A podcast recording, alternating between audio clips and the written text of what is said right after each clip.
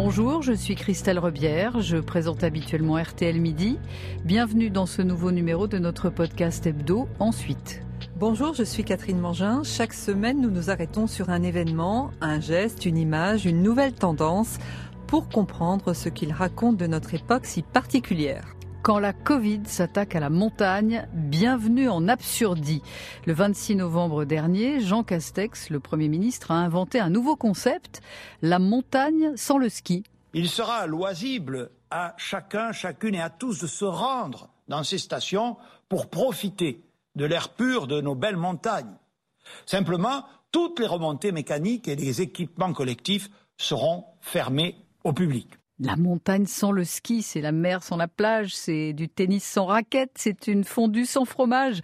Un non-sens. Et pourtant, le Premier ministre est peut-être en train, malgré lui, d'accélérer la reconversion des stations, pour la plupart déjà menacées par le réchauffement climatique. Mais on ne sortira pas du modèle du ski tout chousse, il va falloir négocier des virages. Comment réinventer la montagne? L'urgence est climatique d'abord. La saison de ski dure 38 jours de moins que dans les années 60. Les températures ne cessent de grimper et la limite pluie-neige aussi. Elle est passée de 1200 mètres d'altitude dans les années 60 à 1500 mètres aujourd'hui. Le ski, c'est un marché à 10 milliards d'euros. Alors pour attirer les touristes, on multiplie les liaisons entre les domaines skiables, on construit de plus en plus haut, on élargit les pistes en taillant dans la montagne et on fabrique de la neige. À Val d'Isère, par exemple, 70 km de pistes sont équipées en tuyauterie pour fournir de la neige de culture. Pour enneiger un hectare, rendez-vous compte, il faut 4000 mètres cubes d'eau, soit l'équivalent d'une piscine olympique. Parfois, la course à la neige va plus loin encore. Il y a un an, dans les Alpes du Sud, un hélicoptère a effectué 80 rotations pour déposer suffisamment de poudreuse sur les pistes trop dénudées. Une folie, quoi. Vincent Vlès est professeur émérite en aménagement et urbanisme à l'Université de Toulouse. Monsieur Vlès, cette course à la neige est-elle perdue d'avance? Euh, À long terme, certainement. La question que vous posez, en fait, c'est la question de l'artificialisation des sports d'hiver. Euh, le tourisme en, montagne, quand même, est, majoritairement le fait de villages et de stations touristiques qui n'ont pas toujours été des stations de ski alpin. Euh, il y a eu des stations climatiques, hydrominérales, il y a eu du thermalisme. Euh, il y a toujours d'ailleurs des activités euh, de, randonnée ou de découverte de la montagne dans, dans des villages historiques. donc du point de vue tant économique que social et culturel, finalement, euh, les propos du Premier ministre ne peuvent pas paraître si absurdes que ça.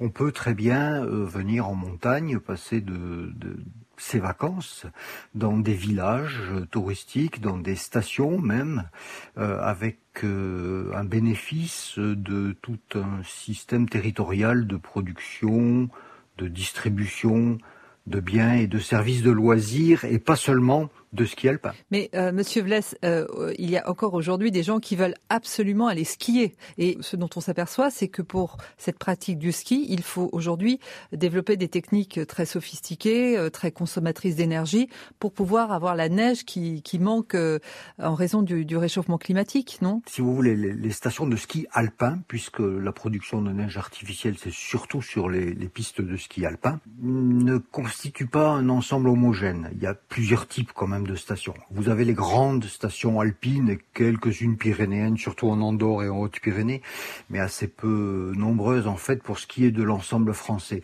Mais les grandes stations alpines ne sont pas réellement menacées par le changement climatique et euh, les clientèles fortunées pourront toujours y aller. Euh, du moins jusqu'à la fin du siècle. Après, on verra.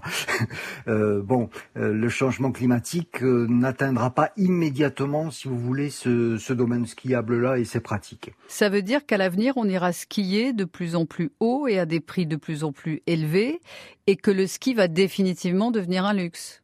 Oui, oui, tout à fait. Et puis par ailleurs, vous avez toutes les, les stations de dites de moyenne montagne ou plus basse en altitude et de plus petit calibre, euh, avec seulement quelques pistes et quelques services, qui sont beaucoup plus proches là euh, des populations locales ou régionales. Les Alpes du Sud, par exemple, les Vosges, le Massif central, les Pyrénées ou une grande partie des Pyrénées, euh, qui s'adressent à des, à, des clientèles moins, déjà moins fortunées aujourd'hui, qui connaissent déjà et vont connaître encore plus de, de, de grandes difficultés dans leur adaptation au changement climatique. Et ce modèle-là effectivement, ces modifications-là vont engendrer une forme de fermeture sociale. Et donc, ces clientèles pourraient éventuellement euh, toujours avoir euh, accès à, des domaines skiables, mais en pleine nature, c'est-à-dire avec du ski de randonnée. Là, il faut monter avec ses skis, en peau de phoque, par exemple, ou faire de la raquette. On sera plus difficilement tracté, sauf à considérer que on, crée des stations carrément indoor, c'est-à-dire euh, totalement artificielles euh, en haute montagne ou en montagne, euh, recouvertes de telle manière à pouvoir conserver la neige dans des conditions à peu près acceptables. Alors justement, pour appuyer ce que vous venez de dire, effectivement, dans 30 ans, beaucoup de stations de moyenne montagne auront disparu. Je vous emmène à Venton. C'est une petite station euh, familiale des Vosges, située à 1100 mètres d'altitude, qui a abandonné son télésiège et ses téléskis le 10 décembre dernier. Le reporter d'RTL Dimitri Ramelot en a été le témoin. On a vu l'évolution de la station. On a skié du mois de novembre au mois de mai presque. Et aujourd'hui, on se dit, voilà, on ferme la station. Et, et ça, c'est quelque chose de terrible. Tous les gamins qui ont appris à skier ici, on leur parle que Ventron va fermer, ça va leur faire un drôle d'impression. Et pourtant, Thibault Leduc, le gestionnaire qui ne perçoit aucune aide, y voit une décision pragmatique, notamment sur le plan économique. C'est toujours plus de neige de culture, des équipements qui coûtent très très cher. Idem sur les remontées mécaniques. Sur 5 ans, il fallait investir 6 euh, millions d'euros. Impensable donc, compte tenu de l'aléa climatique, objectif désormais sans le ski alpin, proposer une nouvelle palette d'activités, un projet porté par le maire Brigitte Vanson. On a trouvé la solution qui est travailler sur les quatre saisons. Ça peut être ski à roulette, euh, vélo, euh, VTT, raquette, ski de fond, mais trouver un moyen de garder le touriste. Et un projet d'hôtel spa de 18 millions d'euros est également à l'étude, ouverture prévue en 2022 ou 2023 et la promesse de conserver dans la vallée et pour l'histoire les panneaux indicateurs de la station de ski. Euh, alors, Monsieur Blesse, est-ce que ces, stations quatre saisons, hein, comme cela a été évoqué dans, ce reportage, sont d'après vous viables? Alors, l'exemple que vous donnez de Venton, là, euh, euh, est, l'exemple le, plus courant actuellement. Mais en fait, d'autres exemples déjà existent. Par exemple, celui qui est fondé sur l'économie présentielle, avec notamment le séjour et, et la découverte simplement de la nature. Par exemple, le mas de la Barque euh, dans, le, dans les Cévennes, c'est l'exemple type qui déjà depuis presque une vingtaine d'années maintenant a fermé sa station de ski qui était une petite station familiale, 8 téléskis, 3000 skieurs, vous voyez, surtout en, en week-end, mais, mais situés en assez basse altitude, donc très vite ils ont connu un, déficit important. Ils ont choisi de, de construire euh, à la place vraiment un village de gîtes, 18 gîtes, des appartements de bonne qualité, pierre de taille, euh, euh donc avec un investissement massif, bien sûr, assez bien aidé d'ailleurs par les collectivités territoriales, et euh, qui se louent comme des gîtes en fait, et qui forment une station de pleine nature, avec découverte de l'environnement, raquettes, ski de fond, ski de rando, mais également euh, on peut faire euh, du cheval, et, on profite finalement d'un repos en, montagne. Est-ce que selon vous, ce, ce, modèle serait de nature à, à séduire les jeunes, puisqu'on sait qu'aujourd'hui, les jeunes font défaut à la montagne. Hein. Il, y a, eu des générations de, jeunes qui sont allés apprendre euh, à skier euh, en, étant même enfant. Euh, ça, c'est un modèle qui a disparu. Beaucoup de jeunes trouvent aujourd'hui que la montagne est trop chère. Est-ce que ce que vous décrivez là est un modèle qui pourrait davantage leur convenir? Oui, certainement, parce que les jeunes qui fuient les stations de ski alpin parce que c'est trop cher et puis parce que aussi de plus en plus ils trouvent que la, le, ski alpin euh, devient de plus en plus artificiel. Donc non seulement il est onéreux, mais en plus euh, ils le trouvent, ils ne correspondent pas à ce qu'ils souhaitent, c'est-à-dire la remise en cause finalement d'un modèle trop intensif en la matière. Vous savez les, les prix de, des gîtes par exemple du Mas de la Barre que je vous citais sont tout à fait accessibles aux familles et notamment aux jeunes. Euh, donc ce modèle-là est beaucoup plus ouvert, mais il reste euh, à s'inventer des vacances, c'est-à-dire ce sont des, des, vacances pour les jeunes qui doivent être, qui, qui, sont moins déterminés par un seul produit, si vous voulez, et où ils doivent eux-mêmes apporter quelque part la, la, création de leur propre séjour en, en pratiquant plusieurs activités qu'ils doivent confectionner actuellement. Parce que les, les produits tout faits, comme on l'avait un peu dans le modèle euh, du ski alpin ne, ne, ne pas encore. Aujourd'hui, les stations dont le ski reste l'activité largement la plus rentable craignent de ne pas survivre au coronavirus. Dominique Marcel, le directeur de la Compagnie des Alpes, l'évoquait sur RTL. Si c'est une saison blanche, ce sera un scénario noir. Il y a même des gens qui pensent que si on n'ouvre pas à Noël, des opérateurs, des hôteliers notamment, qui se disent que s'ils font pas Noël, ils risquent de ne pas rentabiliser sur toute la saison. Car ce qu'il faut bien avoir en tête dans nos activités, c'est que c'est quatre mois et demi la saison. Mmh. Donc chaque semaine de perdu, c'est une, semaine qui compte, qui compte beaucoup. Et pourtant, le Covid est peut-être une chance, car il modifie profondément nos habitudes et notre rapport au monde. On retrouve Vincent Vlès, professeur émérite en urbanisme. Il peut y avoir une reconquête de ces territoires autrement? Oui, euh, certainement. Alors effectivement, la pandémie accélère quelque part la tendance au tourisme euh, d'activité de pleine nature. C'est un révélateur, quoi. Euh, c'est un révélateur un peu dur, hein, très certainement, parce que ça, oblige à aller beaucoup plus vite dans la reconversion et dans le repositionnement de, des stations de ski. Hein, ça, c'est très clair. Euh, ceci dit, la montagne, malheureusement, a connu dans ses rapports au tourisme depuis deux siècles, un siècle et demi au moins, plusieurs plusieurs euh, types de mutations comme ça profondes et certaines ont été euh, redoutables. Euh, et donc, il n'est pas étonnant finalement qu'une pandémie accélère cette tendance à la mutation touristique. De toute façon, cette mutation était attendue, elle était quasiment programmée vu les, les scénarios finalement tendanciels climatiques en cours. On savait que pour les très grandes stations alpines, on peut encore aller presque jusqu'en fin de siècle, mais pour toutes les autres, c'est dans les 20 à 30 ans que ça se passe. Il se peut que la pandémie accélère ce mouvement, euh, voire le précipite, euh, c'est très clair. Euh, bon, ben, c'est très dur, ça va être très très dur pour de nombreuses familles, pour de nombreuses collectivités, parce que la relève n'est pas prête, tout simplement. Si on doit formuler une hypothèse, dans 50 ans, combien restera-t-il de stations, selon vous?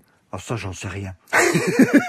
Parce que, non, non, c'est, on peut faire des estimations à la louche, si vous voulez. Ça, c'est tout à fait possible. Mais parce qu'il faut bien comprendre qu'il existe à peu près 300 à 350 stations en France hein, de, de ski alpin. Euh, pour chaque station, il faudrait arriver, pour l'instant, à déterminer quelle type de piste va être impacté ou pas par le changement climatique, qu'est-ce que ça va euh, euh, avoir comme conséquence sur le chiffre d'affaires de la station, donc sur la marge? Pour ça, il faut un travail euh, très très précis, en fait, station par station, qui n'a pas encore tout à fait débuté partout. Seules les grandes stations commencent à se livrer à ce genre de choses. globalement, je pense que dans les années 50, on va avoir quand même un dégagement de 50% de l'effectif à peu près, c'est-à-dire que sur les 350, il y en a bien 100 à 150 qui vont fermer d'ici 30 ans. Euh, c'est quand même une hypothèse. C'est énorme. Oui, c'est énorme. C'est énorme, absolument. Euh, donc c'est tout un justement, il faut accompagner par la formation, l'information, la sensibilisation, l'animation, euh, tout, toute cette euh, ce redéploiement, cette reconversion. Et il n'y a pas de modèle ni de schéma unique pour toutes. Et malheureusement, pour certaines, il y aura peut-être pas de solution, du moins dans l'activité touristique. C'est-à-dire que par exemple, on va avoir des stations de ski fantômes qui auront été désertées? Oui, mais il y en a déjà.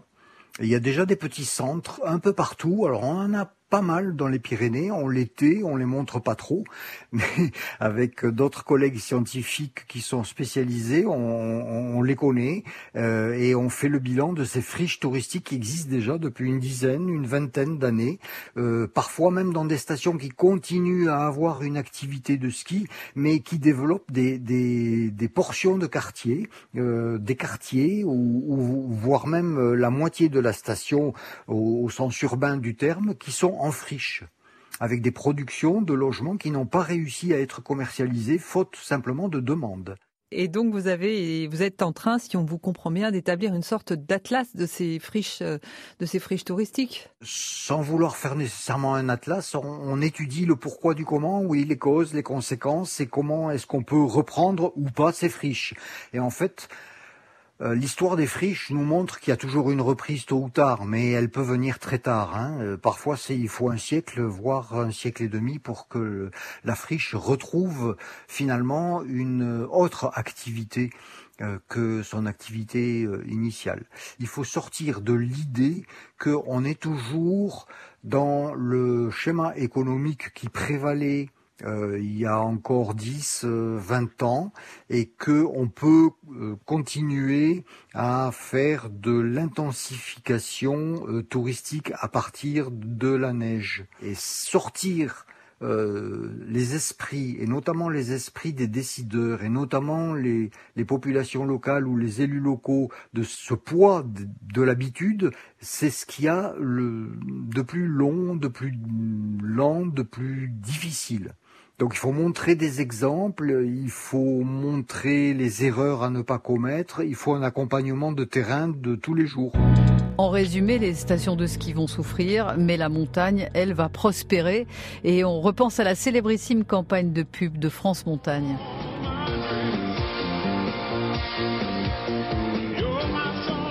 La montagne, ça vous gagne. Avec la voix de Barry White comme un rappel subliminal, mais vous l'avez compris, la montagne nous gagne encore, mais elle ne se résume plus à l'or blanc. Vous pouvez retrouver cet épisode sur l'application RTL, sur Audio Now et sur toutes vos plateformes préférées.